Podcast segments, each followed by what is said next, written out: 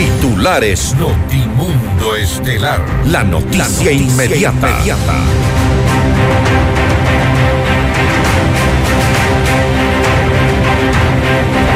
La cadete Jocelyn Sánchez, procesada por el femicidio de María Belén Bernal, recupera su libertad. Mientras tanto, para el teniente Alfonso Camacho, se dispuso presentaciones diarias en la unidad judicial de Calderón. La Asamblea Nacional crea una comisión multipartidista para investigar la supuesta red de corrupción en empresas públicas. El Frente Parlamentario Anticorrupción solicitó auditar más de 3.000 contratos de empresas eléctricas. Guayas, eh, Pichincha, Esmeraldas y Sucumbío son las eh, provincias con mayor índice de violencia hacia las mujeres. El operativo Frontera Armada deja 19 detenidos en siete provincias por producción y tráfico de armamento y explosivos. Los siete de la gente es la opción que busca hacer contrapeso a los candidatos al Consejo de Participación Ciudadana y Control Social que tienen intereses políticos, según dijo el postulante Oscar Ayerbe. En el ámbito internacional, la Corte Suprema de Brasil ordenó incautar los bienes de empresas y personas que habrían financiado el intento de golpe de Estado del pasado 8 de enero. 18 personas, incluido el ministro del Interior en Ucrania, mueren tras la caída de un helicóptero en Kiev. Con el auspicio de... La Ganga, precios de Bahía con garantía comprobado. Por un Quito digno, municipio de Quito. Vive tus sueños a otro nivel. I am Beyond the Stars. Hospital Metropolitano, tu vida es importante para mí. Programa de información apto para todo público. FM Mundo 98.1 presenta Notimundo Estelar. Noticias, entrevistas, análisis e información inmediata. Notimundo, la mejor forma de terminar la jornada bien informados. Conducción, Fausto Yepes y María del Carmen Álvarez. Dirección de Noticias, María Fernanda Zavala. Dirección General, Cristian del Alcázar Ponce.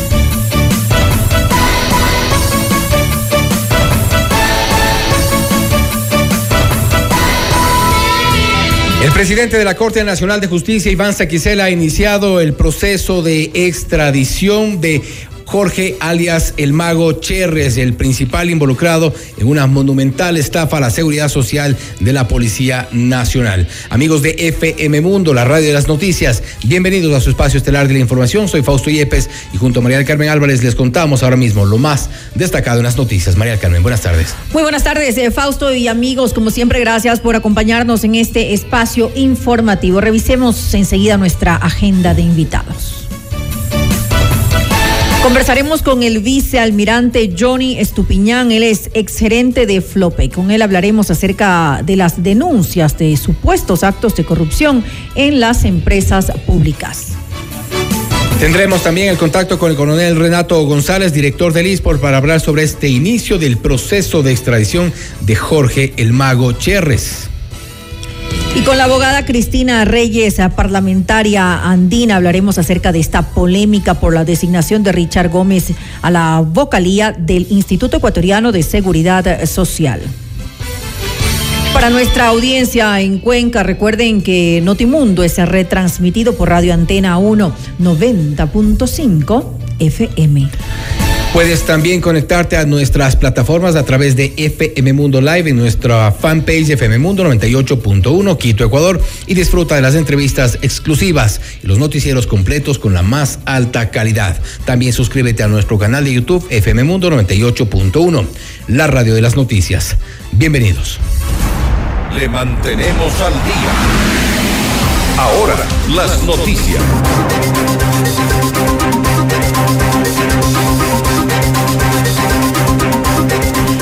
Después de estar casi cuatro meses en eh, prisión, la cadete Jocelyn Sánchez recuperó su libertad. Ella es eh, procesada por el femicidio de la abogada María Belén Bernal. Sin embargo, el eh, juez a cargo del caso dispuso medidas alternativas, como la prohibición de salida del país. Esta es la única medida cautelar que se dictó en su contra y estará vigente mientras dure el proceso penal por este caso que tiene pendiente la audiencia preparatoria de juicio. Tras eh, salir de la cárcel de mujeres en el sur de Quito, Sánchez eh, se pronunció por primera vez e insistió en su inocencia. Quiero agradecer a todas las mujeres valientes que pelearon conmigo esta lucha, que me apoyaron. Hoy soy libre, soy inocente. Se ganó la justicia que veníamos pidiendo desde hace mucho tiempo. Quiero agradecer a mis padres que siempre me levantaron en todo momento y a mis abogados que creyeron en mí desde un principio. Hoy dando gracias a Dios se hace justicia. Puedo ser libre y esto solamente es el inicio de muchas bendiciones que se vienen. Muchas gracias. Muchas gracias. El juez encargado del caso también analizó el pedido de revisión de medidas presentado por la defensa del teniente Alfonso Camacho, también procesado en el femicidio de María Belén Bernal, y le dispuso presentaciones diarias en la unidad judicial de Calderón.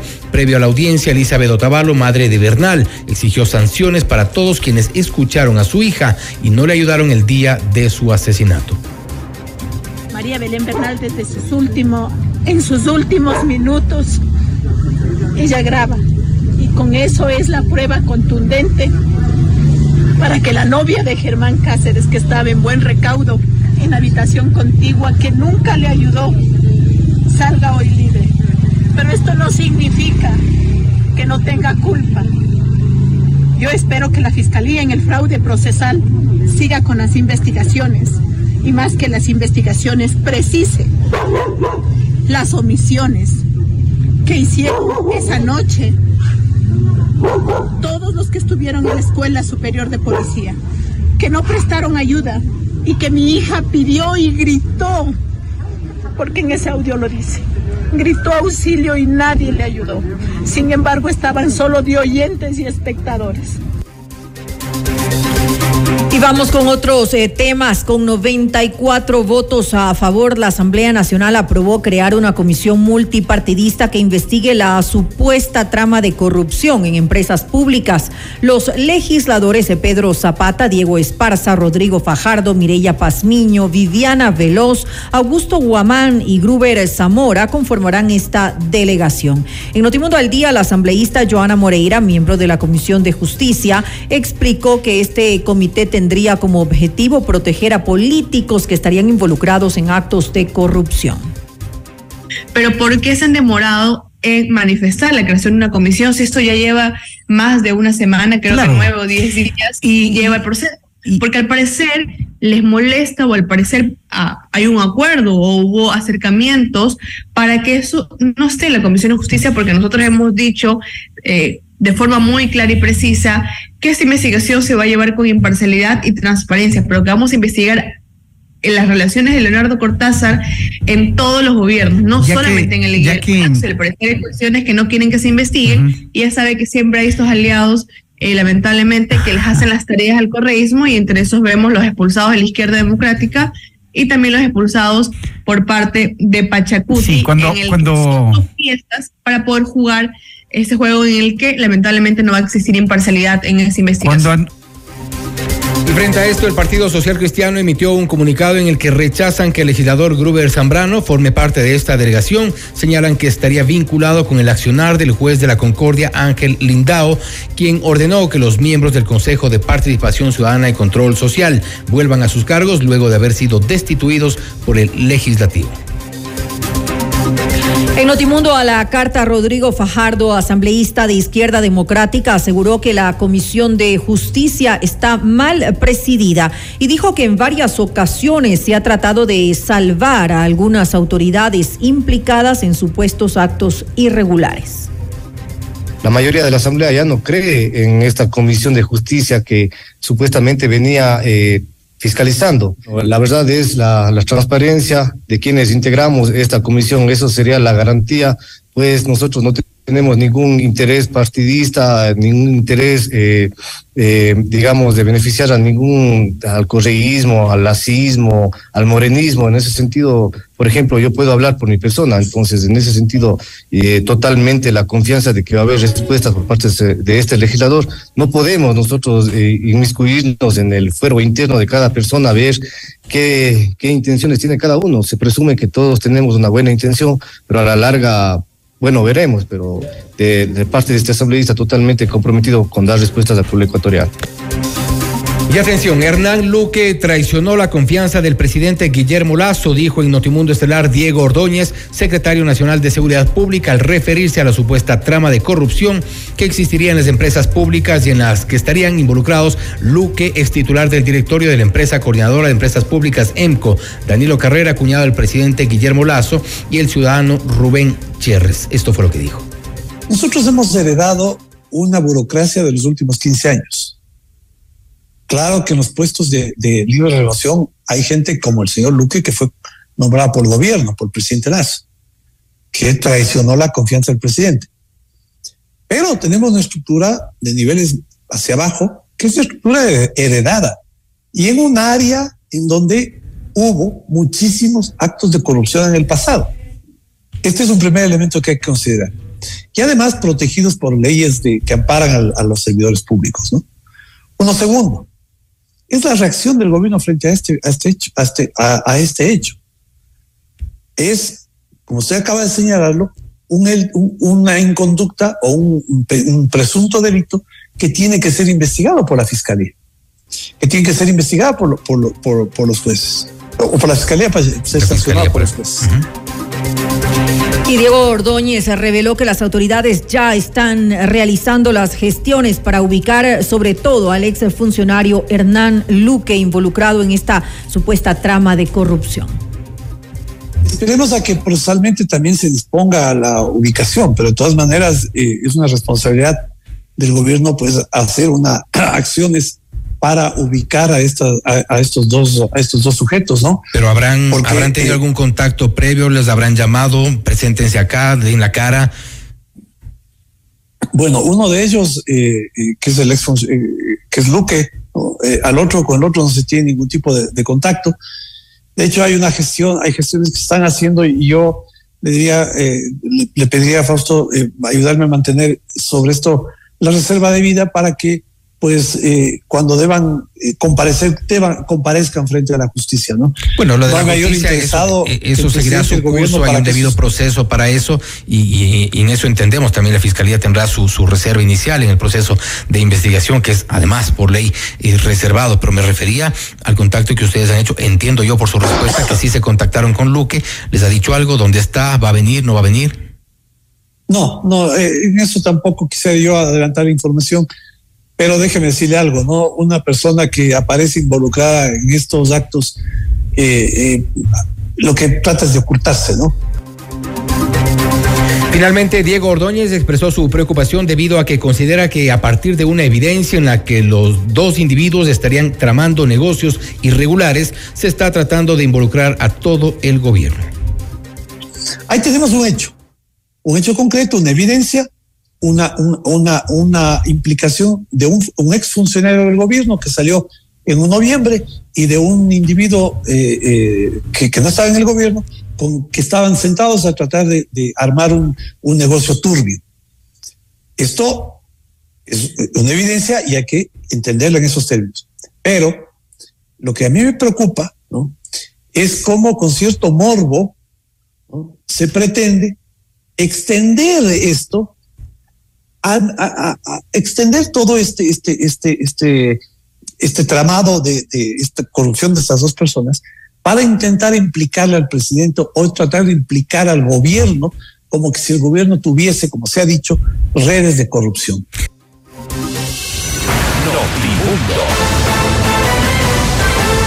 Información inmediata.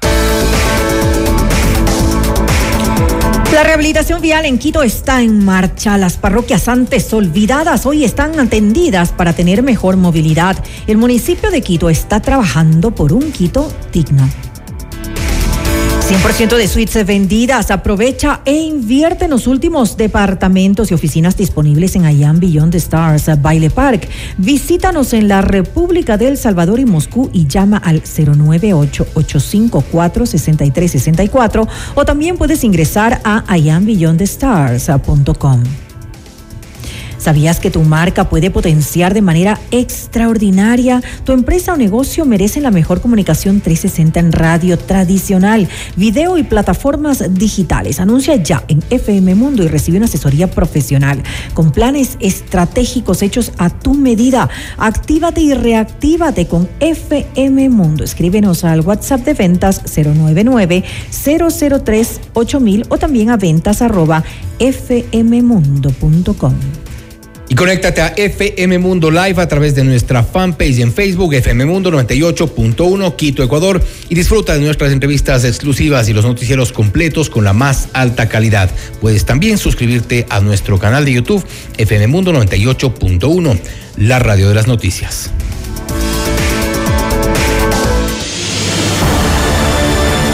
Objetividad y credibilidad. Estelar. Con María del Carmen Álvarez y Fausto Yepes. Regresa enseguida. Decisión Ecuador 2023.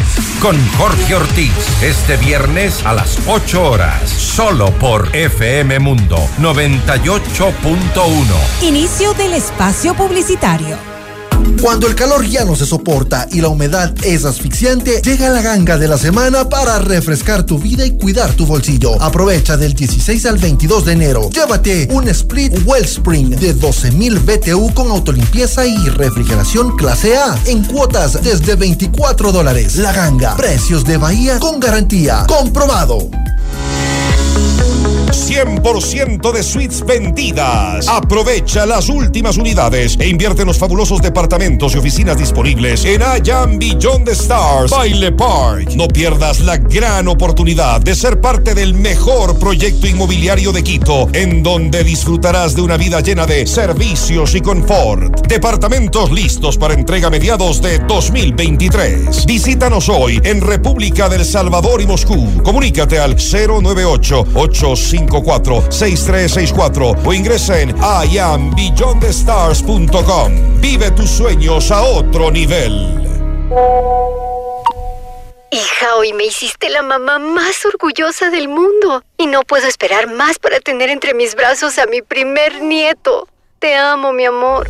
Gracias a los cuidados del área de Metro Maternidad del Hospital Metropolitano, la mamá de María ahora es la abuela más feliz del mundo. Hospital Metropolitano, tu vida es importante para mí.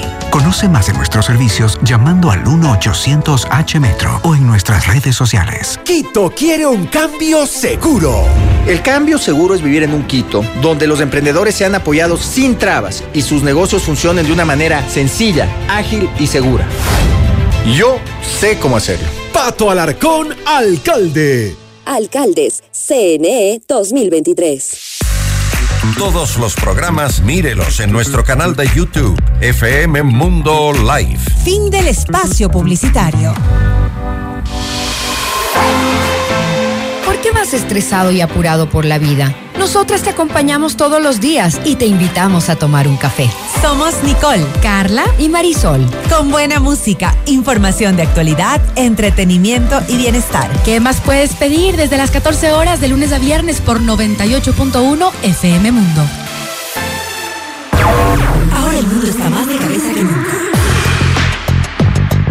Estamos mucho tiempo a tu lado, pero nunca es suficiente. Por eso seguimos aquí, rompiendo estereotipos, siendo auténticos. Somos El Mundo de Cabeza con Carol Novoa. A las 16 horas en FM Mundo. Continuamos en Notimundo Estelar con María del Carmen Álvarez y Fausto Yepes.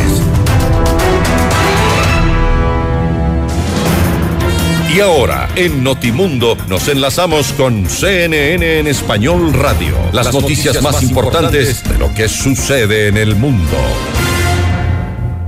Enseguida les presentamos lo más destacado de la información internacional con nuestra cadena aliada CNN en español. Hola, soy Marisabel Houston desde Atlanta y estas son las cinco cosas que debes saber a esta hora. Al menos cuatro personas sufrieron heridas graves y otras diez quedaron atrapadas entre los escombros de un edificio que se derrumbó este miércoles en La Vega, República Dominicana. Según dijo Defensa Civil de esa ciudad a Noticias SIN, el incidente ocurrió en el edificio que alojaba multimuebles, una tienda de muebles y electrodomésticos. La tienda indicó en un comunicado que dos miembros de su equipo estaban atrapados. Agregaron que el edificio tenía más de 30 años de construido y que se encontraba en un proceso de cambio de cristales exteriores en el primer nivel.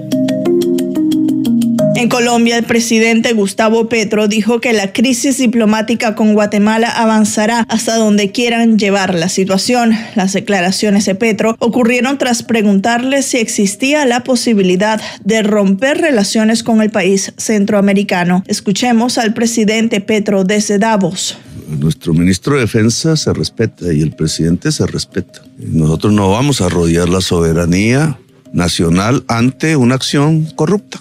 Provenga de quien provenga y se saben ya los nombres exactos, etcétera. Lo que están es vengándose de una acción que iba contra la impunidad tomada por Naciones Unidas, no por el gobierno de Colombia, pero con un ciudadano colombiano al frente que merece todo el respeto por su accionar. Esas venganzas de politiqueros y de corruptos nosotros no la vamos a aceptar. Las sanciones entre ambos países ocurrieron luego de que la Fiscalía guatemalteca anunciara que emprendería acciones legales contra el ministro de Defensa de Colombia, Iván Velázquez, por presunta corrupción en el caso Odebrecht.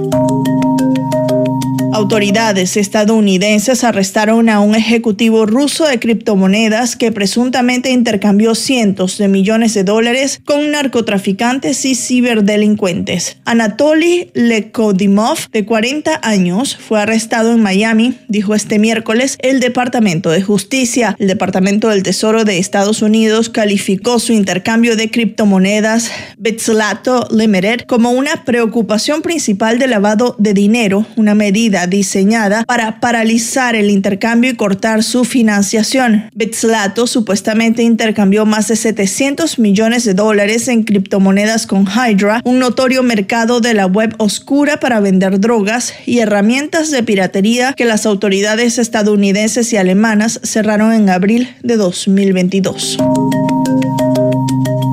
Amazon fue acusado por reguladores de seguridad federales de Estados Unidos de no mantener a sus trabajadores de almacén a salvo de los riesgos laborales en tres de sus instalaciones. El Departamento de Trabajo dijo este miércoles que su Administración de Salud y Seguridad Ocupacional citó a Amazon y emitió cartas de peligro relacionadas con los riesgos de lesiones de los trabajadores que levantan paquetes después de inspeccionar tres instalaciones de almacenamiento en Delta Florida, Waukegan, Illinois y New Windsor, en Nueva York. La agencia dijo que Amazon enfrenta un total de 60.269 dólares en sanciones propuestas. La oficina del fiscal de distrito de Santa Fe en Estados Unidos anunciará el jueves por la mañana si se presentarán cargos penales por el tiroteo fatal en el set de filmación de Rust. El anuncio se hará a través de un comunicado enviado por correo electrónico. El actor y productor Alec Baldwin sostenía un arma en la mano mientras ensayaba una escena de la película occidental en Bonanza Creek Ranch, en Nuevo México, en octubre de 2021, cuando se disparó un tiro que mató a la directora de fotografía Halina Hutchins e hirió al director Joel Sousa. Y esto es todo en esta edición de CNN 5 Cosas. Para más información sobre estas historias y conocer las últimas noticias, siempre puedes visitar cnne.com slash 5 Cosas. Desde Atlanta les informó Marisabel Houston. Sigan conectados e informados a través de cnne.com.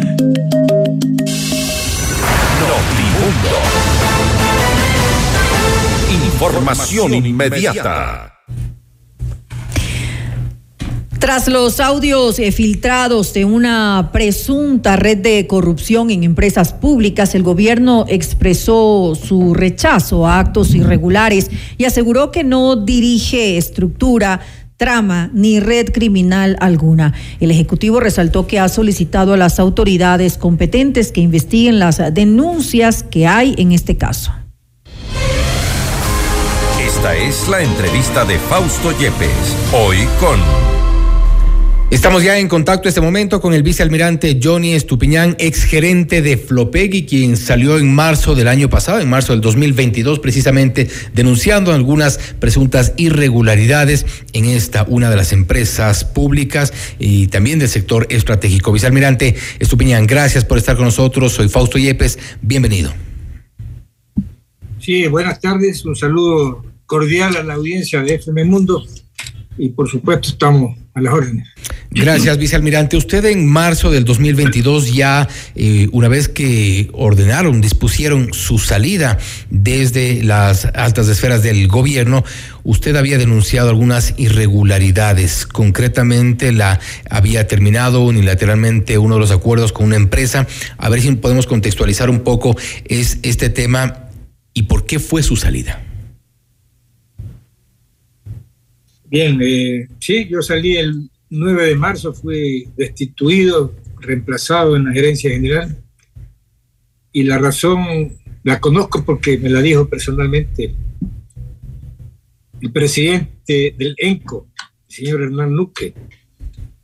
Eh, él me dijo que le había clavado la piñada por la espalda porque decidí terminar el contrato de asociación que se llama Amazonas Tanker, que es un contrato que tiene Flopec para poder eh, manejar los buques para transportar el petróleo en los buques tipo Aframax. ¿Por qué decidió terminar unilateralmente este contrato?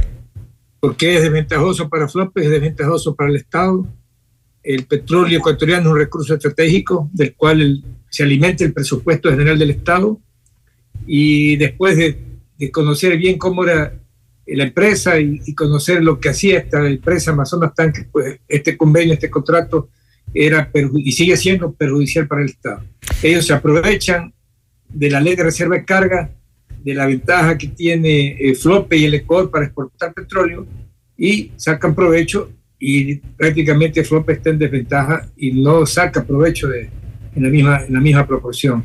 Usted dice que este contrato, este acuerdo con Amazonas Tankers era perjudicial para Flopec y sigue siendo. Es decir, una vez que usted terminó unilateralmente el contrato, eh, seguramente alguien lo sucedió a usted en la gerencia de Flopec y la disposición desde la EMCO fue retomar. Una, aclaración. Yo decidí terminar el contrato, no me permitieron terminar el contrato, pedí una renegociación del contrato y ahí se, salió, y ahí se produjo mi salida renegociación de los términos contractuales porque son totalmente lesivos para los intereses del, de Flope y del Estado. Hablamos de pérdidas, ¿de cuántos millones? Solo por darle un ejemplo, hay una cláusula que dice que el, este contrato que fue firmado para, por dos años, una duración de dos años, en el momento que una de las partes demuestre que tiene 24 meses de pérdida, se puede dar por terminado el contrato.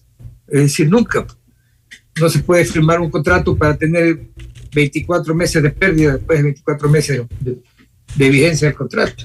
Expliquemos. estas cosas son las que yo le pedí a estos, a, los funcionarios de Amazonas Tanque renegociar. Sin embargo, esto pues produjo mi salida. Y está demostrado hoy en día que eh, realmente han, cuál era el, asunto de fondo. El asunto de fondo es pues los, los millones de dólares que se manejan dentro de ese eh, de ese contrato. ¿Y usted cree ahora con lo que se ha denunciado, lo que ha salido, estos audios que se han filtrado en estas últimas semanas, que Hernán Luque tenía eh, o, mantuvo para entonces intereses dentro de este tipo de contratos? Eh, por supuesto, por eso fue mi salida. Él tenía intereses en este tipo de contratos. La, el audio dice cuáles son los intereses. Yo no le dije porque sabía que había intereses, porque si no, no se hubiera provocado mi salida, con el pretexto de que había tenido una mala gestión que no me pudo demostrar nunca, y con una serie de irregularidades en los directorios, nombrando un secretario ad hoc al, al abogado Carlos Guayaquil, que sinvergüenzamente sigue eh, eh, desempeñándose como gerente general del ENCO en la actualidad. O sea, ¿en qué país estamos? ¿Cómo puede ser eso? Yo tengo ganado una sentencia por una acción de protección en, donde el ENCO eh, eh, tiene que cumplir esta sentencia y no lo ha hecho hasta el momento. La sentencia establece mi reincorporación, eh, pago de los haberes, que eso es lo menos importante en realidad, y que no puedo salir de Flopec mientras no haya un, un pronunciamiento comprobado de la entidad de control, que es la Contraloría General del Estado, de una mala gestión. Eh, esa es la situación actual.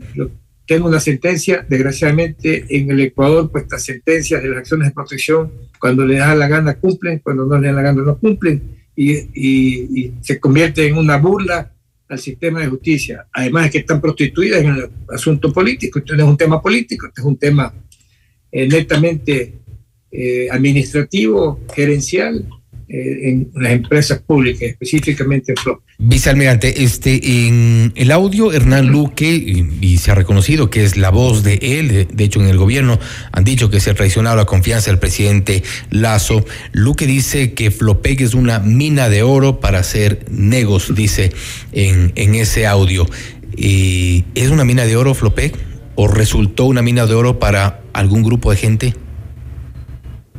Lopec es una mina de oro manejada, mal manejada, y, haciendo que estos, estas empresas que están bien identificadas por Fernando Villavicencio, siempre lo digo porque él comenzó con su investigación, alrededor de un grupo que se llama Gumpor, que eh, ellos eh, son los que se han aprovechado de, la intermediación, de la venta del petróleo, del transporte marítimo del petróleo, y en ese negocio que es lícito desde el punto de vista de, de, Flopec eh, en cuanto al, manejo formal. Contractual. En la contabilidad, en, los estados financieros.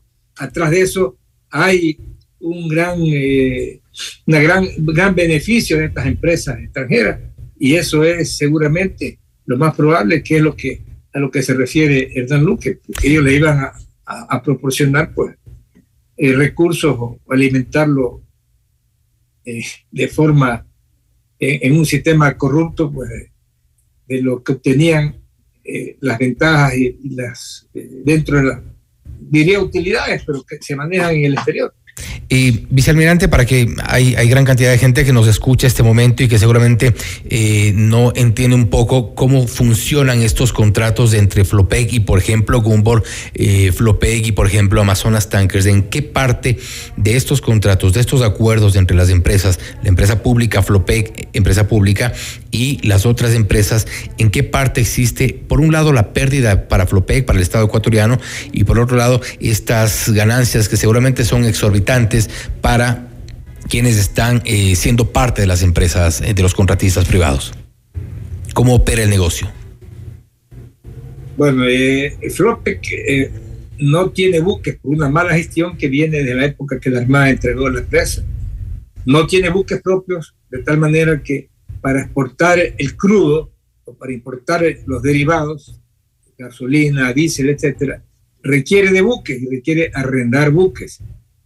Entonces se buscan socios comerciales, empresas grandes que tengan buques y que puedan aportar con los buques y que puedan aportar también con la búsqueda de, de carga. Un buque no puede navegar vacío porque en ese caso pierde. Entonces, si se lleva petróleo desde Balao hasta una refinería, el buque hay que tratar de, que llegue con carga y siga triangulando y viajando con carga hasta que regrese nuevamente a Balao a cargar el petróleo del Ecuador. Eso tenía que hacer esta empresa Amazonas Tanque. Entonces, eso no lo hizo, no lo hace, sin embargo, ellos sí aprovechan pues del, viaje, del, transporte de petróleo y de todos los negocios conexos que tienen que ver con agenciamiento, con combustible, con eh, pagos eh, portuarios, etcétera. Todo eso lo maneja. ¿Por qué? Porque así está el acuerdo, así está el contrato.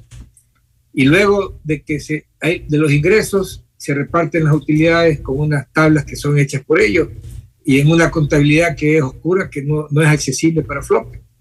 Ese es el problema con estas empresas. Entonces, no realmente, eh, ya en el, en el más menos, vemos que Flop, sacando los costos operativos de los buques, realmente no tiene una mayor ganancia, mientras ellos tienen una ganancia mucho más considerable. Y hay momentos en los que el Ecuador, el Estado ecuatoriano, a través de Flopec, y paga inclusive sin llevar combustible ni, ni crudo. Flopec tiene la capacidad, por experiencia, por, eh, por, conocimiento de ellos administrar los buques. No necesitamos en estos pools que nos den administrando. Lo que sí se requiere es que pongan los buques pues compartir después las utilidades de una manera justa, equitativa. Y vicealmirante, para ir un poco más al, al tema ya de Hernán Luque. Hernán Luque manejaba a través de la EMCO, manejaba Flopec y tenía a su gente dentro de Flopec. Él manejaba las empresas públicas, lo he repetido. Todas las empresas públicas es demasiado poder. Ahí el presidente cometió un error al, al darle esa potestad, esa competencia de ser presidente, el director de todas las empresas públicas y ser un superministro, que él tenía, estaba sobre los ministros que conformaban, eh, que conforman todavía las empresas públicas. Los directorios. Cuando los directorios, por supuesto. Entonces, eh, eh, se cambió la figura esta, no la figura, pues la norma legal que establecía que el ministro afín al sector debería ser el, el presidente del directorio y le dio la competencia al presidente elenco para que sea el presidente de los directorios de todas las empresas públicas. Eso es una barbaridad. Estamos hablando de alrededor de entre 10 mil, 13 mil millones de dólares que maneja, que es un tercio del presupuesto del Estado. En estas condiciones el presidente Lazo entonces le dio estos, eh, para ponerlo como usted lo menciona, superpoderes a Hernán Luque dentro de las empresas públicas, que como usted dice también eh, implica en patrimonio nada más eh, varios miles de millones de dólares. A veces ingresos, ¿no? son los presupuestos que manejan. Pero dentro de eso pues está, es, es mucho dinero, mucha. Y son, en las empresas estratégicas manejan la parte más eh, delicada en cuanto a recursos estratégicos. Si hablamos de Flopega y de Petroecuador, hablamos de petróleo, que es la principal fuente del presupuesto. CENEL y CELEC, la parte eléctrica.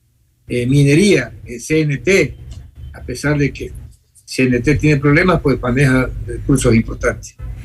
Y vicealmirante, ¿el presidente Guillermo Lazo conocía de estas irregularidades que usted venía denunciando desde antes de marzo del 2022? Presidente, yo le mandé una carta el 22 de marzo. Yo salí el 9 de marzo y con fecha 22 de marzo le mandé una carta al presidente de la República que me recibe en audiencia para explicarle. No tuve eco, él hizo el trámite a, un organismo que se llama Dirección de Atención Ciudadana, que lo que hicieron fue pedirles a los mismos ENCO y al mismo eh, gerente subrogante Flope información obviamente sesgada. Es decir, no hubo el, el la escucha, no hubo el, la respuesta del presidente para poderle explicar lo que hay, que pueda tomar buenas decisiones, esa era mi intención. No me interesó nunca quedarme en el cargo, no me interesa volver al cargo, me interesa que se sepa la verdad, que mi nombre esté limpio, mi experiencia, mi capacidad. Yo venía de, de ser decano de la Facultad del Mar de una universidad en Guayaquil por tres años y, y, y digamos, poco sacrifiqué esa labor educativa que es hermosa para ir a tratar de recuperar Flope porque sabía que tenía problemas. El 22 de marzo, eh, el 22 de marzo del 2022, en esta carta, usted le menciona al presidente Guillermo Lazo las supuestas irregularidades o eh, actividades de Hernán Luque, concretamente. Por supuesto, muy claramente, obviamente no con detalles, igual. Eh, eh, totalmente, ya le hablo de Amazonas Tank, le hablo de, que este acuerdo comercial no es ventajoso para el Estado, de que se requiere eh, revisar ese, ese, acuerdo comercial o terminarlo, y de que eso. Usted de que había en base hecho... a las políticas anticorrupción, pues permita que se le explique un poco cuál era el tema. Hasta ahora no he podido hablar con el presidente. Usted había hecho una estimación de las pérdidas. ¿En cuánto está? A ver, aquí está un poco eh, complicado, ¿no? Porque las pérdidas no son contablemente. Aquí no es que, como dice Luque, que no sabe nada, tampoco este fulano, de que eh, registra 20 millones y 40 millones de utilidades. Eso es falso.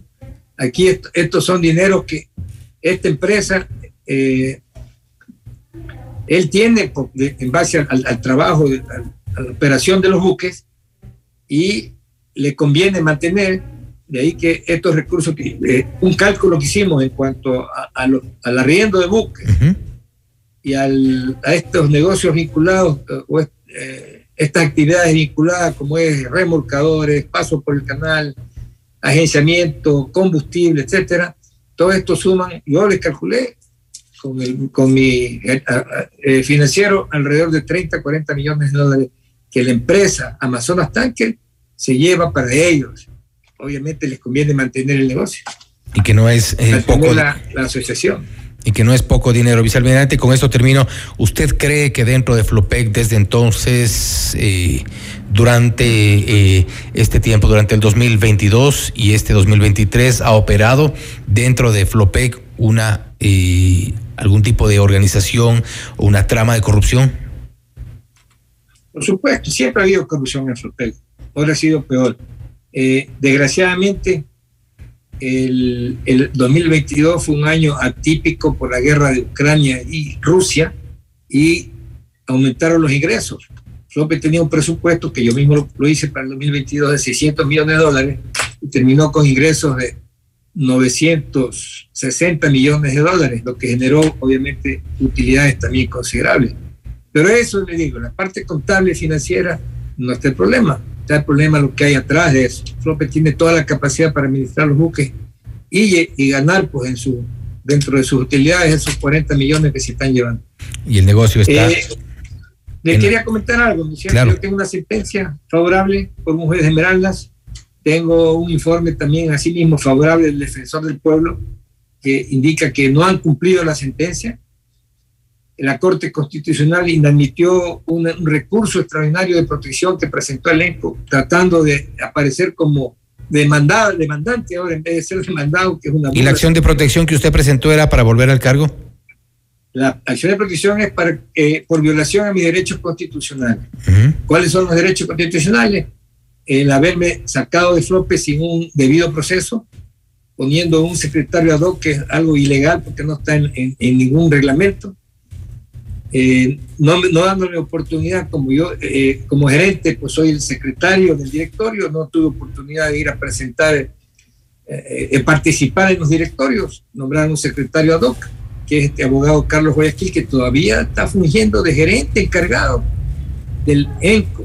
Él se prestó para este asunto en una sinvergüencería sin nombre.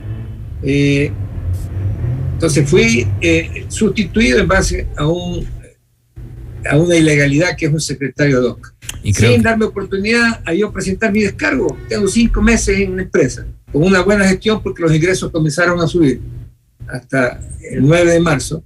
Sin embargo, no tuve oportunidad. ¿Qué fue, ¿Cuál fue el pretexto? Decir que había un incumplimiento de resoluciones, que es una farsa. Yo puedo demostrar las veces que quiera que nunca hubo un cumplimiento de resoluciones. Resoluciones del directorio, que son resoluciones que tendrán pues, su, su tiempo para cumplir. Y creo que, bueno, hay, hay algunas autoridades de FLOPE que seguramente muchos de ellos continúan en funciones, tendrán que dar eh, explicaciones, respuestas eh, a, a lo que se ha dicho respecto de esta, una de las empresas que debería ser de las más rentables del sector público. Vicealmirante Estupiñán, gracias por haber estado con nosotros.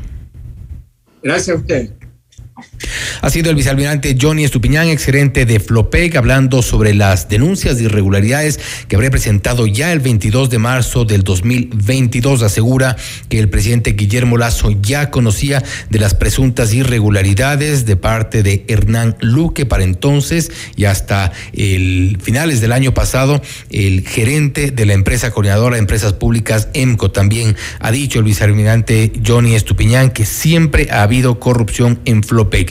Los ingresos han incrementado, pero las ganancias para las contratistas han incrementado mucho más. Ahí mucho por investigar.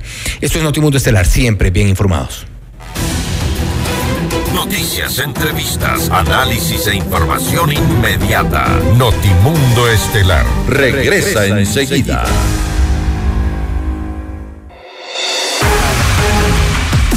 Ecuador 2023. Con Jorge Ortiz. Este viernes a las 8 horas. Solo por FM Mundo 98.1. Inicio del espacio publicitario. Llegó la temporada de calor y con esto se armó porque se armó. Te hablo de la ganga de la semana, con una oferta buenísima para mantenerte más fresco que una lechuga. Aprovecha y llévate un aire Split Wellspring de 12.000 BTU en cuotas desde 24 dólares. No lo dudes, ahorra y refrescate con la ganga. Precios de Bahía con garantía. Comprobado. Quito se transforma con el plan de rehabilitación vía. Estamos rehabilitando más de 280 vías renovadas. Infórmate sobre los cierres viales en quito.gov.es slash cierres viales para que la movilidad mejore para todos. Por un Quito digno. Municipio de Quito. Autorización número 418. CNE Elecciones 2023. Quito quiere un cambio seguro. El cambio seguro es vivir en un Quito, donde los emprendedores sean apoyados sin trabas y sus negocios funcionen de una manera sencilla, ágil y segura. Yo sé cómo hacerlo. Pato Alarcón, alcalde. Alcaldes, CNE 2023. En vivo, lo mejor de nuestra programación desde tu teléfono móvil. Descarga nuestra increíble app FM Mundo 98.1. Fin de la publicidad. Desde muy temprano en Hola Mundo hay un gran equipo de profesionales trabajando para llevarles un programa actual, variado y entretenido. Porque sabemos que las primeras horas de la mañana son un buen momento para ponernos al día y arrancar la jornada bien informados, resolviendo dudas con el aporte de grandes especialistas y acompañados de la mejor selección musical. Por eso ahora somos su mejor compañía desde las primeras horas del día. De lunes a viernes, desde las 7 horas, te decimos Hola Mundo con Rodrigo Proaño y Valeria Mena.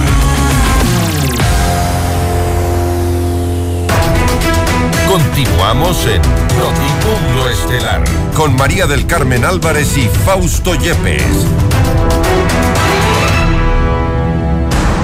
Le mantenemos al día. Ahora, las noticias.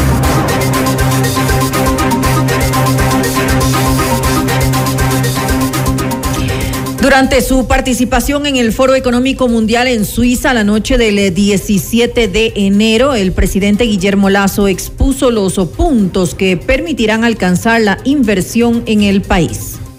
Seguimos avanzando en nuestras reuniones aquí en el World Economic Forum en Davos, Suiza. Y este lugar es tan agradable para hacer contactos donde uno puede encontrarse con distintos temas eh, inclusión financiera, economía, medio ambiente, inversiones, y, y son todos estos contactos que nos permiten cumplir con esa visión de más Ecuador en el mundo y más mundo en el Ecuador. Allen Berbera y Eduardo Franco Lor, aspirantes a consejeros del Consejo de Participación Ciudadana y Control Social y ex abogados de Rafael Correa y Jorge Glass, respectivamente, posicionan su candidatura abiertamente con colores de la Revolución Ciudadana y con el apoyo del expresidente de la República. En Notimundo al Día, Óscar Ayerbe, también candidato a esta dignidad, señaló que la opción de los siete de la gente como miembros de que están alejados de los intereses políticos es una propuesta que busca garantizar la defensa de los derechos ciudadanos. Yo voy a obedecer a los ciudadanos, voy a rendir cuentas a los ciudadanos. Me he presentado con absoluta frontalidad en el escenario ciudadano y eh, eh, eh, he dicho a todo el país que es necesario independencia, autonomía y capacidad para elevar el nivel de de respetabilidad a una institución que ha sido tan manipulada durante toda su existencia a la fecha y por lo tanto es absolutamente necesario darle un giro de 180 grados para que cumpla su función. Si se les quita, Eh, no es si se les quita a través de la consulta popular la facultad de eh, designar autoridades de control, ¿para qué? ¿Para qué un consejo de participación? Para muchísimo, para lo que fue creado. Oscar Ayer impulsará la participación ciudadana para que nos convirtamos nosotros en actores y no espectadores. Ecuador cerró el año 2022 con 78 femicidios, una de las cifras más altas desde el 2014. En Notimundo a la carta, Paola Flores, titular del Ministerio de la Mujer y Derechos Humanos, reveló cuáles son las provincias en las que se registra un mayor índice de violencia hacia las mujeres y detalló el eh, presupuesto del programa que se desarrollará para combatir esta problemática. Pichincha. Primero Pichincha. Eh, eh, Guayaquil, Pichincha, tenemos Esmeraldas, que ya lo estamos hablando, Lago Agrio. Entonces creo que eh, son esas provincias donde vamos a abrir los centros violeta, son donde eh, mayor índice de violencia existe y también femicidio, ¿no? El apoyo eh, psicológico que para nosotros es fundamental, el trabajo social para la reinserción educativa, lo que necesite, y también el apoyo legal, que es lo, otra parte fundamental, ¿no? El cómo la mujer tiene que realizar sus denuncias, la asesoría que necesite si es que necesita hacer ya los trámites que, que, le corresponden. ¿no? Es un proyecto que está eh, de inversión, que está eh, proyectado mm, de más o menos 24 millones de dólares, pero no es solo en un año, ¿no? Es hasta el año 2025 y con la proyección obviamente de que se vuelvan institucionales y que puedan dar respuesta a las mujeres en situación de violencia. Revisamos otros temas. Un operativo entre la Fiscalía y la Policía Nacional dejó la detención de 19 personas en seis provincias del país por el supuesto delito de delincuencia organizada. Las autoridades ejecutaron 32 allanamientos en viviendas ubicadas en Imbabura, Pichincha, Cañar, Azuay, Loja y El Oro, en donde se encontró dinero en efectivo, armas de fuego, municiones, material explosivo y celulares. La Fiscalía informó que los detenidos serían parte de una banda dedicada al tráfico de armas y municiones, entre otros delitos. El ministro del Interior, Juan Zapata, entregó detalles. Durante el año de investigación se realizaron ocho operaciones de flagrancia en Ecuador y dos en Colombia. En esas operaciones se detuvieron a personas vinculadas a esta organización y también se incautó una importante cantidad de material explosivo, misma que sirve como elemento de convicción para fortalecer la parte legal de la investigación. Asimismo, como esta operación permitió grandes resultados como la detención de Alfonso F. alias Kaluki, él es uno de los blancos de alto interés del Estado. Tenemos una planificación en este sentido y ya están apareciendo los primeros resultados. Uno de los líderes integrantes de esta organización delictiva y varios elementos vinculantes al hecho investigativo. Horas antes, el presidente Guillermo Lazo se refirió al tema y aseguró que este tipo de operativos buscan desaparecer a los grupos violentos que atemorizan a la ciudadanía. Esto forma parte del trabajo que estamos llevando a cabo para lograr la seguridad y la tranquilidad que ustedes quieren. Estos grupos son grupos violentos dedicados a la fabricación de armas y explosivos utilizados en el exterior y en el Ecuador. Este trabajo conjunto es la consecuencia de un trabajo de inteligencia que comenzó en el mes de noviembre cuando se produjeron aquellos atentados del primero de noviembre. Tengan la certeza que seguiremos trabajando duro y dando golpes fuertes para diluir destruir, desaparecer a todos los grupos violentos que atentan contra la tranquilidad y la paz ciudadana.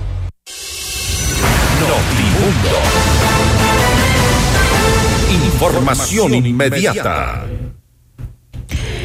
El director del ISPOL, eh, coronel Renato González, anunció que el presidente de la Corte Nacional, Iván Saquicela, inició el proceso de extradición de Jorge Cherres, el principal sospechoso del desfalco al Instituto de Seguridad Social de la Policía por más de 900 millones de dólares.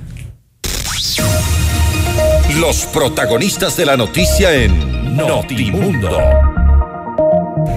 El contacto a esta hora es con el coronel Renato González, director del ISPOL, para hablar sobre este inicio del proceso de extradición de Jorge, alias el mago Cherres. Coronel González, gracias por estar con nosotros. Bienvenido. Buenas noches, eh, Fausto, y un saludo cordial a todos que nos escuchan y nos miran. ¿Se abre el camino con esto, coronel González, para la localización, eventualmente la captura, al menos que llegue Jorge Cherres al país para eh, dar respuestas a los asegurados de la policía? Considero que sí, que empieza a allanarse el camino para una eventual extradición. Eh, se han dado pasos ya concretos por parte de la señora jueza Yanela Norris, que en su momento, cuando tuvo la competencia en este caso, comunicó a la presidencia de la Corte Nacional de Justicia la solicitud de que se inicie el proceso de detención con fines de extradición y en días eh, recientes se ha recibido ya la respuesta de la presidencia de la Corte Nacional de Justicia, efectivamente del doctor Iván Saquicela, para que se complete documentación debidamente certificada que se requerirá en el momento oportuno para solicitar este proceso a, los Estados Unidos mexicanos. Hace pocos minutos usted eh, ha publicado en su eh, cuenta de Twitter precisamente las imágenes de este documento que eh, en el cual la presidencia de la Corte Nacional de Justicia, el, doctor Iván Saquicela, solicita documentación. ¿Qué tipo de documentación se puede o se, se ha pedido adjuntar para avanzar en este proceso de extradición? Toda aquella documentación que sustente y que pueda demostrar sobre todo al país al que se le requiere la extradición el nivel de potencial responsabilidad del señor Jorge Osvaldo Chérez Niño. Me refiero a diligencias periciales, a partes policiales, a la inclusive la formulación de cargos que en su momento lo realizó la Fiscalía General, la acusación particular que presentó el propio ISPOL, es decir, todos aquellos documentos que paulatinamente se han ido incorporando al proceso, pero que ante un tercero, que en este caso sería México, pueda demostrar este nivel de responsabilidad del señor Jorge Osvaldo Chérez Niño. Y tomando en cuenta lo que ha ocurrido y, en algunos casos en donde se requiere la presencia de procesados en nuestro país y que lamentablemente eh, llegaron hasta México a, escudarse en ese país, ¿usted cree o tiene la expectativa, la esperanza de que esto pueda llegar a feliz término? Me refiero a que Jorge Cherres llegue a Ecuador Estoy muy optimista y uno de los factores fundamentales es el compromiso y la apertura que nos ha ratificado el canciller Juan Carlos Holguín por disposición expresa del señor presidente de la República para que esté atento a este proceso. Entonces, eso nos motiva para considerar que, entendiendo que finalmente será una decisión de carácter político de las autoridades mexicanas, yo no creo que ellos se vayan a comprometer en estar custodiando, en estar respaldando a un sujeto de la talla de Jorge Osvaldo Chérez Miño, que está involucrado en una trama de cerca de 700 millones de dólares que le faltan al, al Seguro Social Policial. Y, ha sido, hemos seguido muy de cerca su, su trabajo al frente de la, de la dirección del ISPOL en este proceso primero de determinar quiénes estaban involucrados, aportando con información a la fiscalía, aportando con información eh, incluso eh, en los procesos que se han abierto producto de esta que se ha denominado ya como una de las más grandes estafas a la seguridad social de la policía. Un camino, decía yo, un camino largo y difícil por todo lo que han encontrado en la mitad, muchos tropiezos.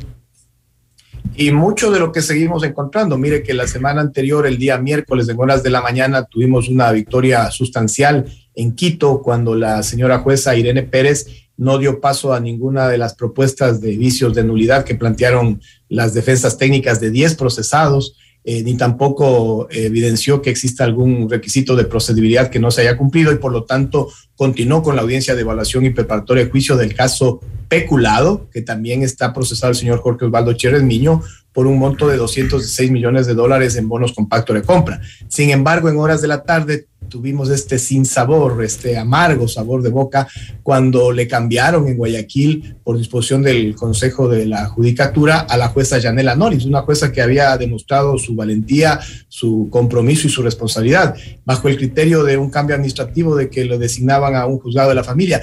Ahí vienen estas inconsistencias que uno no puede comprender, cómo no tienen la sensibilidad, la percepción en el Consejo de la Judicatura de entender que la jueza Yanela Norris estaba conociendo un caso de la trascendencia del tema eSport y le disponen un cambio administrativo a un juzgado de la familia. O sea, ese tipo de vericuetos del sistema de justicia ecuatoriano es lo que justamente transforma esto en una lucha larga y tortuosa. Y lo que implica que un nuevo juez y retome el caso y conozca de cero todo lo que se ha actuado en el proceso, esto podría dar un giro eventualmente. y no precisamente a, favor del ISPOL. Imagínese que la audiencia de la señora jueza Yanela Noris la empezó en diciembre del 2021. Avanzó en el 2022 igual, luego de una serie de recursos de, de recusación, de inclusive recursos de apelación, recursos de hecho inclusive que plantearon las diferentes defensas técnicas, que como lo hemos dicho, tienen una serie de estos recursos horizontales y verticales para retrasar el proceso. Sin embargo, el nuevo juez, y procesalmente eso corresponde, anula la audiencia de evaluación y preparatoria de juicio que tuvo 20 sesiones, es decir, vota al tacho de la basura 13 meses procesales. Volvemos a cero en esa audiencia, pero peor aún, algunas de las partes procesales, me refiero a las defensas técnicas, van a pretender que anulándose esta audiencia, evaluación y preparatoria de juicio, se quieran anular otro tipo de audiencias como las de revisiones de medidas cautelares y no les sorprenda que la defensa de Jorge Chérez luego quiera plantear inclusive que se anule este inicio del proceso de extradición. No nos, no nos sorprendería para nada. Con esto termino, eh, Coronel González, hasta el momento de los 900 y pico millones de dólares eh, que fueron producto de estas, eh, entre comillas, inversiones del ISPOL y que fueron parte de esta estafa. ¿Cuánto se ha recuperado? De los 950 millones de dólares que se calculó el monto del atraco, 801 millones de dólares fueron reclasificados de inversiones vencidas a cuentas por cobrar por disposición de la Superintendencia de Bancos en el año 2020, eh, en el mes de diciembre. De esos 801 millones, recordemos que el 2022, que para mí fue un hito histórico nacional e internacional, logramos recuperar 331 millones de dólares, es decir, el 41% lo atracado, pero se constituye recién en una meta inicial que nos debe llenar de orgullo a todos los ecuatorianos porque hemos demostrado que sí le podemos vencer a la corrupción, pero que es un factor motivacional para continuar en la recuperación de los otros valores. Si Cherres llega al Ecuador, ¿podría eh, facilitarse el camino para que regrese el resto del dinero de las inversiones? más de 500 no millones de dólares. Si Cherres llega, no solo eso, si Cherres llega al Ecuador, corren en graves riesgos esos poderes fácticos que están detrás de toda esta estructura. Me refiero a los poderes políticos, económicos y criminales que auspiciaron el ataque de 950 millones de dólares a Lisboa sin duda uno de los atracos más grandes que se han, escuchado y esta vez contra el ISPO, la Seguridad Social de la Policía. Coronel González, gracias por haber estado con nosotros. Muchas gracias, Fausto. Un venturoso 2023 a usted y a todos los ecuatorianos. gracias, igualmente para usted. Así el coronel Renato González, director del ISPOL, hablando sobre este proceso de extradición para Jorge Cherres. Se abre el camino para su retorno. De momento también se ha informado que hay una recuperación superior a los 330 millones de dólares de esta eh, estafa, de este atraco al ISPOL, a las cuentas del ISPOL, que superó los 950 millones. Esto es Notimundo Estelar, siempre bien informados.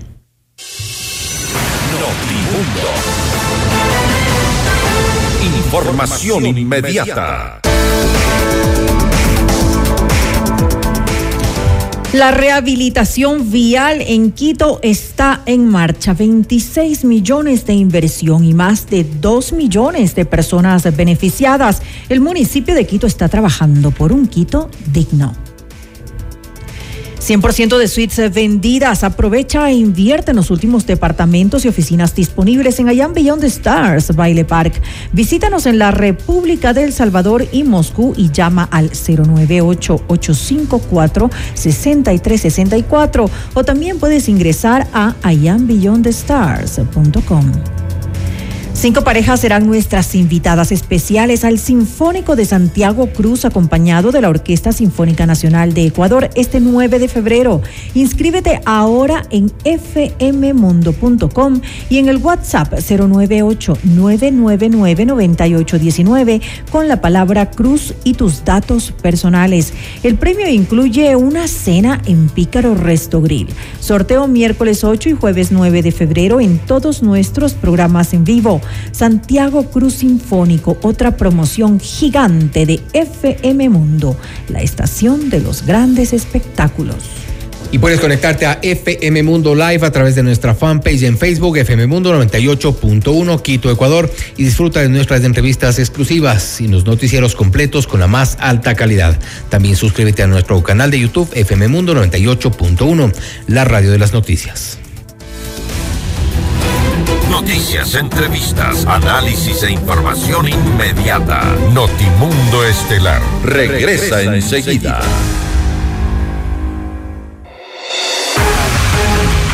Decisión Ecuador 2023. Con Jorge Ortiz, este viernes a las 8 horas, solo por FM Mundo 98.1. Inicio del espacio publicitario. 100% de suites vendidas. Aprovecha las últimas unidades e invierte en los fabulosos departamentos y oficinas disponibles en Ayan Beyond the Stars, Baile Park. No pierdas la gran oportunidad de ser parte del mejor proyecto inmobiliario de Quito, en donde disfrutarás de una vida llena de servicios y confort. Departamentos listos para entrega mediados de 2023. Visítanos hoy en República del Salvador y Moscú. Comunícate al 098 85 6364 o ingresa en iambeyondthestars.com. Vive tus sueños a otro nivel. Papá, no me imagino un día sin un consejo tuyo, sin tu apoyo y todo el amor que siempre me das. Agradezco tanto esta segunda oportunidad que nos da la vida para estar más cerca de ti. Gracias a la velocidad de respuesta del área de emergencia del Hospital Metropolitano, el hijo de Don Luis va a seguir disfrutando de su primer héroe. Hospital Metropolitano, tu vida es importante para mí. Conoce más de nuestros servicios llamando al 1-800-H-Metro o en nuestras redes sociales. Vuelve Volkswagen Time en Equavagen para iniciar con pie derecho este 2023. Beneficios exclusivos. Llévate tu Polo, Virtus, T-Cross y T1 con bonos de hasta 2.400 dólares e inigualables planes de financiamiento. Recibimos tu auto usado como parte de pago. Este 19, 20 y 21 de enero de 10 a 18 horas. Te esperamos en la Avenida Granados, E1470 e Isla Marchena. Si quieres comprar un Volkswagen, ven a la Granados. Ven a Equavagen. Descarga nuestra increíble app FM Mundo 98.1 para escucharnos y vernos en vivo. Hasta aquí la publicidad. Continuamos en Notimundo Estelar.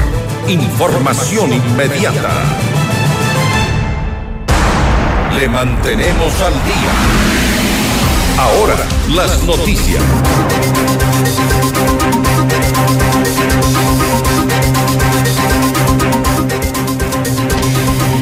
El Frente Parlamentario Anticorrupción pedirá una auditoría a 3.846 contratos de empresas eléctricas. La información se entregará a la Contraloría General del Estado el jueves 19 de enero, según afirmó el asambleísta Fernando Villavicencio, integrante del Frente, y quien asegura que estos contratos suman aproximadamente mil millones de dólares. Villavicencio advirtió la operación del mismo mecanismo corrupto según dijo, del caso Refinería de Esmeraldas. Son empresas ficticias, son los mismos nombres que se repiten en los contratos creados por ellos, dijo en el Pleno de la Asamblea. Y en el marco de las investigaciones sobre una presunta trama de corrupción en varias entidades del gobierno, el presidente Guillermo Lazo ordenó que la Secretaría de Política Pública Anticorrupción, al mando de Luis Verde Soto, participe en las acciones de todos los directorios de las empresas públicas. La disposición se hizo mediante el decreto ejecutivo 648.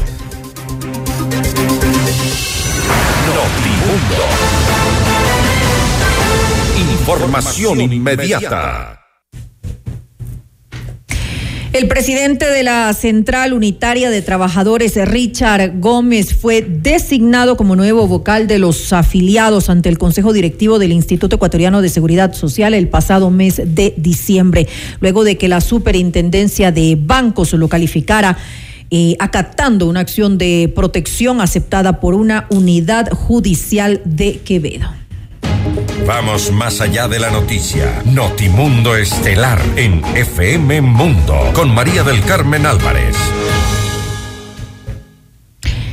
Nos acompaña la abogada Cristina Reyes, ella es parlamentaria andina. Abogada Reyes, muy buenas noches y gracias por acompañarnos. Le saluda María del Carmen Álvarez. María del Carmen, buenas noches, gracias por la entrevista, un saludo cariñoso a todas las personas que nos están escuchando en este momento. Gracias a usted por estar junto a nosotros. Eh, eh, cuéntenos, abogada Reyes, en base a qué interponer una acción de, de protección, en este caso, contra Richard Gómez. Mire, los afiliados al Seguro Social y los jubilados que le han dado su vida a esta institución a través de los aportes, estamos cansados de la metida de mano de los gobiernos según sus intereses eh, que no podemos tolerar. Mañana vamos a presentar en representación, en defensa de los más de 3 millones de trabajadores asegurados, de más de los, más de 500 mil eh, jubilados que hay en el país, una acción de protección para que se deje sin efecto eh, la habilitación y nombramiento del señor Richard Gómez, que como usted ha mencionado, a través de una espuria acción de protección de un juez de Quevedo y luego con una ilegal nombramiento de la superintendencia de bancos, una acción de personal por parte del Instituto Ecuatoriano de Seguridad Social, se le ha nombrado como vocal de los afiliados sin tener ni la representación democrática mayoritaria y menos la legitimidad de los trabajadores asegurados. Es por eso que mañana vamos a presentar una acción de protección por toda la vulneración de derechos que se ha hecho, no solamente al procedimiento, sino a estas garantías constitucionales. ¿Por qué considera usted que hay una metida de mano del gobierno, como nos acaba de decir? Bueno, todo el país conoce que el señor Gómez tiene el respaldo político del gobierno del presidente Lazo y estamos cansados que durante tantos años los vocales que deben representar a los trabajadores, a sus intereses, a que haya algún día, ojalá, una pensión jubilar que pueda cubrir al menos la canasta básica de los jubilados, unos servicios de salud que se presten con dignidad y con calidad y no los repartos de hospitales que vemos. Para eso necesitamos personas realmente, María del Carmen, honestas, que cumplan con el perfil técnico y no que se acomoden a las decisiones que benefician a veces a los intereses de los gobiernos y no a los intereses de los trabajadores y jubilados. Que entienda el gobierno, el presidente Lazo y los gobiernos que vendrán. El IES le pertenece a los trabajadores asegurados y a los jubilados. Mire usted que el decreto 571, que marcaba un procedimiento y los requisitos contemplados en la ley de seguridad social, indican unos un determinado perfil que no solamente no cumple el señor Richard Gómez, sino que además no tiene el beneplácito de las más de 10 organizaciones gremiales que mañana también voy a representar en esta acción de protección que presentaremos en la ciudad eh, de Guayaquil. Y que evidentemente este señor a través de una corruptela de un juez de Quevedo pues incumple todos los procedimientos, no cumple con el perfil técnico, pero como tiene el apoyo político que ya hemos visto en los últimos tiempos, que, que se pasan la ley por donde les da la gana, ingresan a estos espacios donde después se permiten actos de corrupción. Pues que lo sepa, no lo vamos a permitir. ¿Por qué no cumple con ese eh, perfil eh, técnico que usted eh, menciona? Ya pues había en, su comunicado establece que la persona que debe pues estar en este cargo, según sus propias palabras, debe tener una trayectoria intachable de servicio a los trabajadores y habla también de la honestidad, que su honestidad no debe ser cuestionada. Entonces mi pregunta es, ¿no tiene acaso Richard Gómez una trayectoria intachable y tal vez es cuestionable su honestidad? No solamente eso, María del Carmen, sino que se estableció en el decreto presidencial 571 un principal y elemental derecho constitucional como es la seguridad jurídica, un procedimiento por el cual se iba a dar, se iba a dar la designación, la calificación, habilitación. Y por la nueva ley. Del vocal, del vocal con la ley vigente en ese momento. Así es. Que después los legisladores hayan tenido, hayan hecho una reforma, haya entrado en vigencia, eso es algo posterior.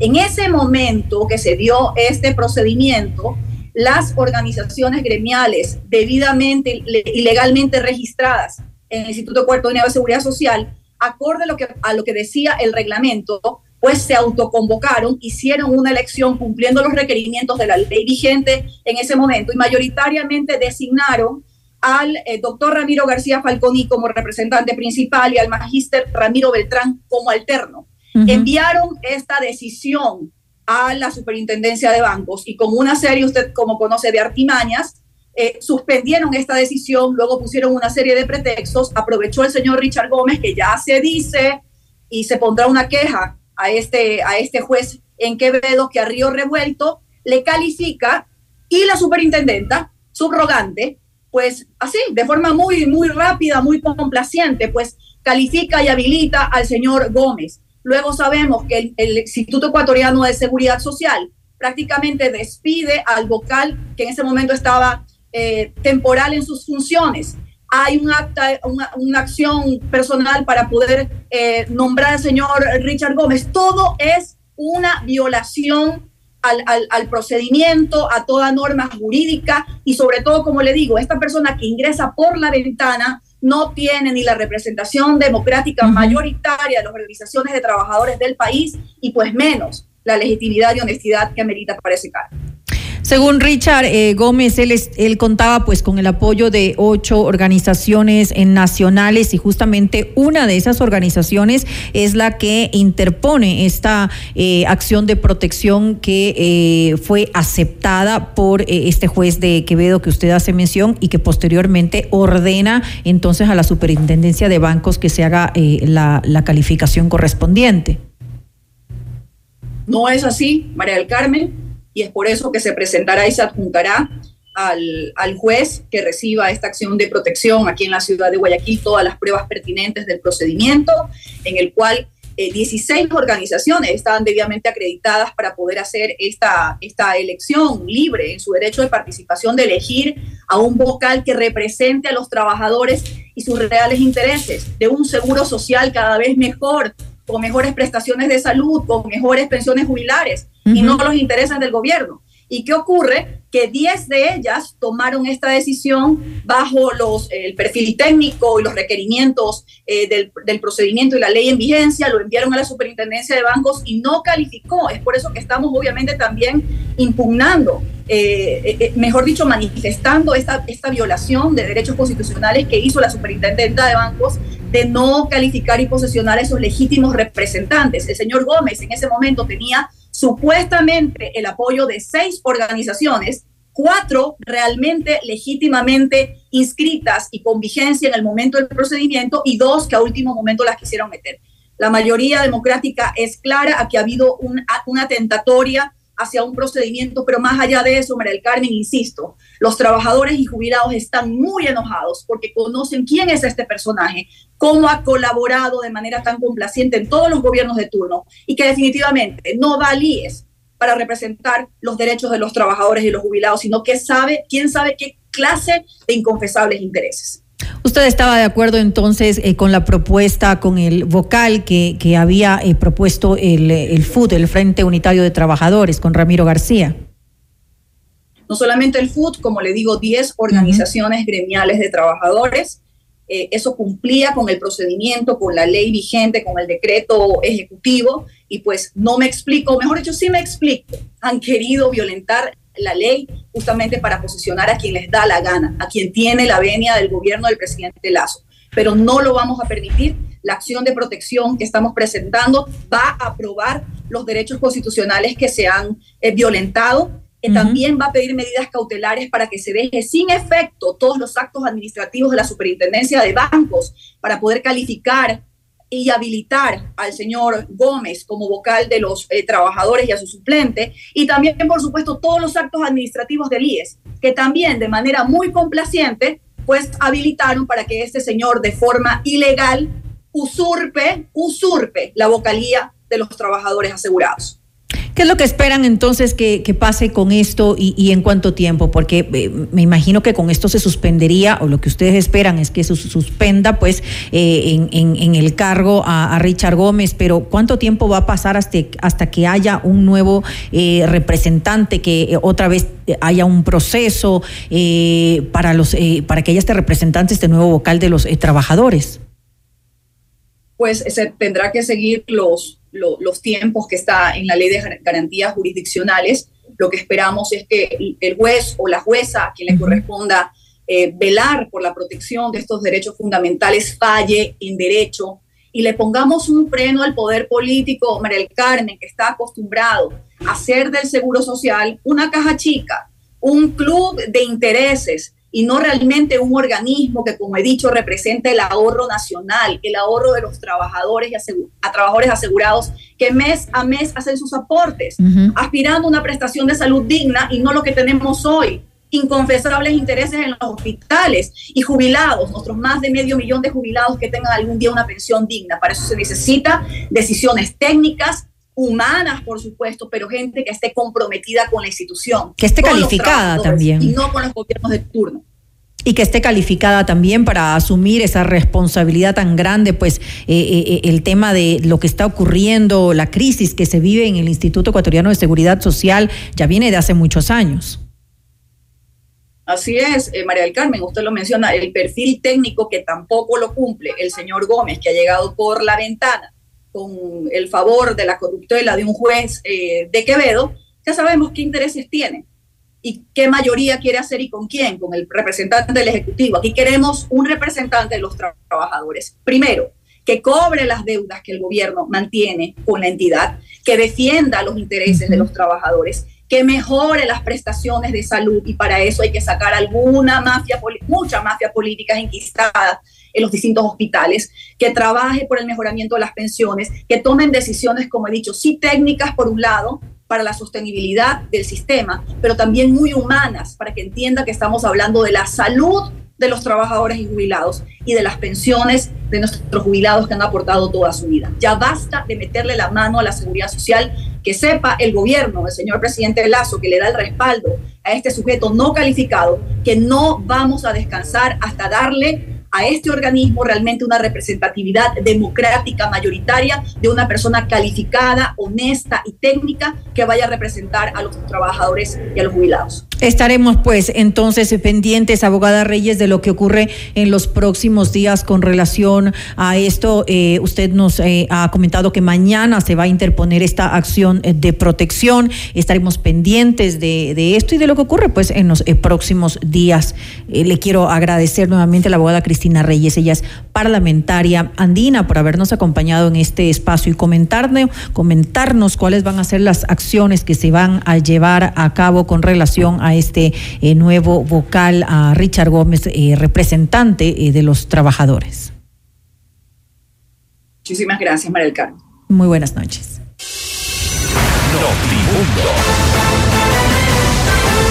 Información inmediata. Thank you. Y vuelve Volkswagen Time en Equavagen para iniciar con pie derecho este 2023. Beneficios exclusivos. Llévate tu Polo Virtus Tecrosity One con bonos de hasta 2.400 dólares e inigualables planes de financiamiento.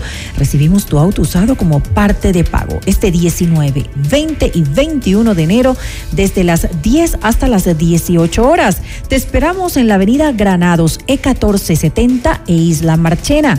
Si quieres comprar un Volkswagen, ven a la Granados, ven a Equavagen. Conéctate a FM Mundo Live a través de nuestra fanpage en Facebook, FM Mundo 98.1 Quito, Ecuador, y disfruta de las entrevistas exclusivas y nuestros noticieros completos con la más alta calidad. También suscríbete a nuestro canal de YouTube, FM Mundo 98.1, la radio de las noticias. Volvemos. Noticias, entrevistas, análisis e información inmediata. Notimundo Estelar regresa, enseguida.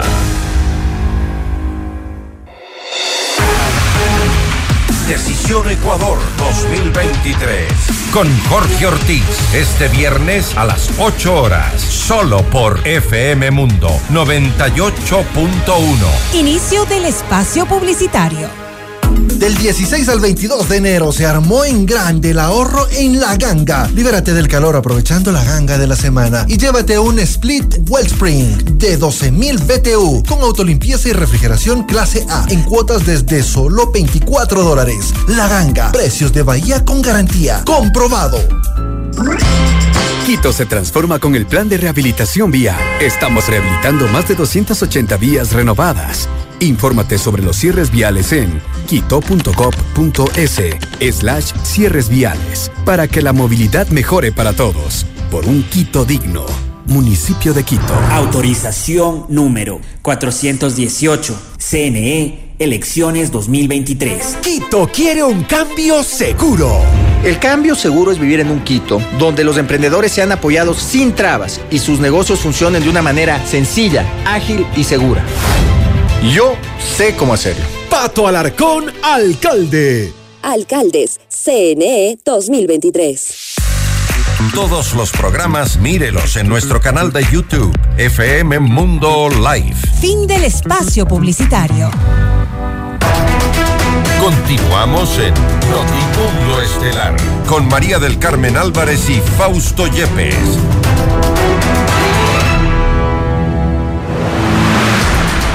Los acontecimientos más importantes en el mundo se los contamos a continuación.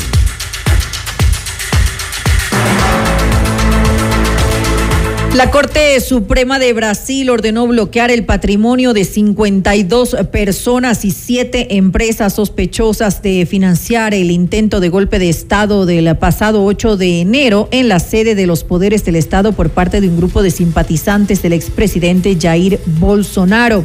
Esta decisión tiene como objetivo costear las reparaciones de los daños causados por los asaltantes. Los acusados tendrán ahora la posibilidad de defenderse durante un proceso judicial tras el que, si finalmente resultan inocentes, podrían recuperar su patrimonio.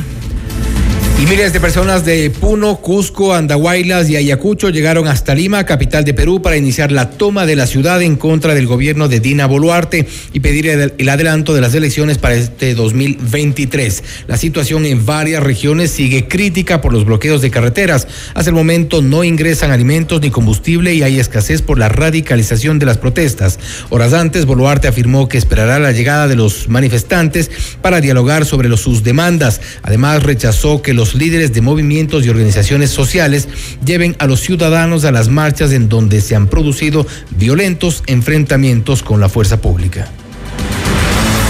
La extradición a Estados Unidos de Ovidio Guzmán, hijo del Chapo y uno de los líderes del cártel de Sinaloa, fue suspendida una vez más luego de que un juez de México le otorgara una nueva suspensión provisional con la cual no es posible entregarlo a las autoridades norteamericanas. Esta medida estará vigente hasta el próximo 24 de enero, día en que está prevista su audiencia, en la cual el magistrado deberá determinar si la concede o no definitivamente. Mientras tanto, Ovidio Guzmán permanecerá en el penal del Altiplano en Almoloya de Juárez mientras se resuelve su proceso de extradición. Al menos 18 personas, incluido el ministro del Interior de Ucrania y varios menores de edad, murieron luego de que un helicóptero se precipitó al lado de una guardería en el este de Kiev. Según las autoridades, nueve personas fallecieron cuando el helicóptero cayó cerca de un suburbio de Brovary y otras nueve murieron en tierra, incluidos tres niños.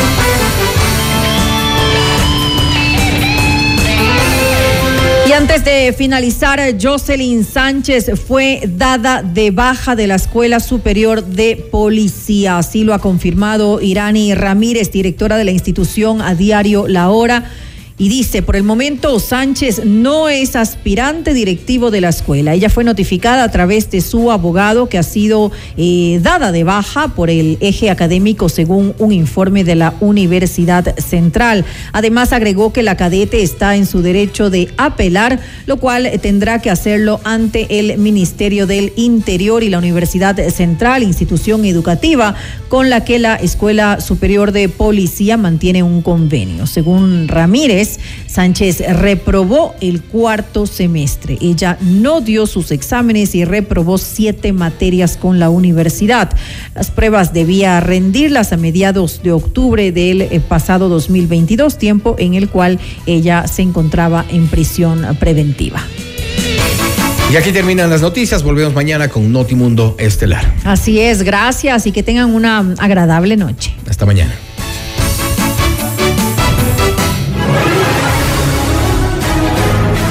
FM Mundo 98.1 presentó Notimundo Estelar.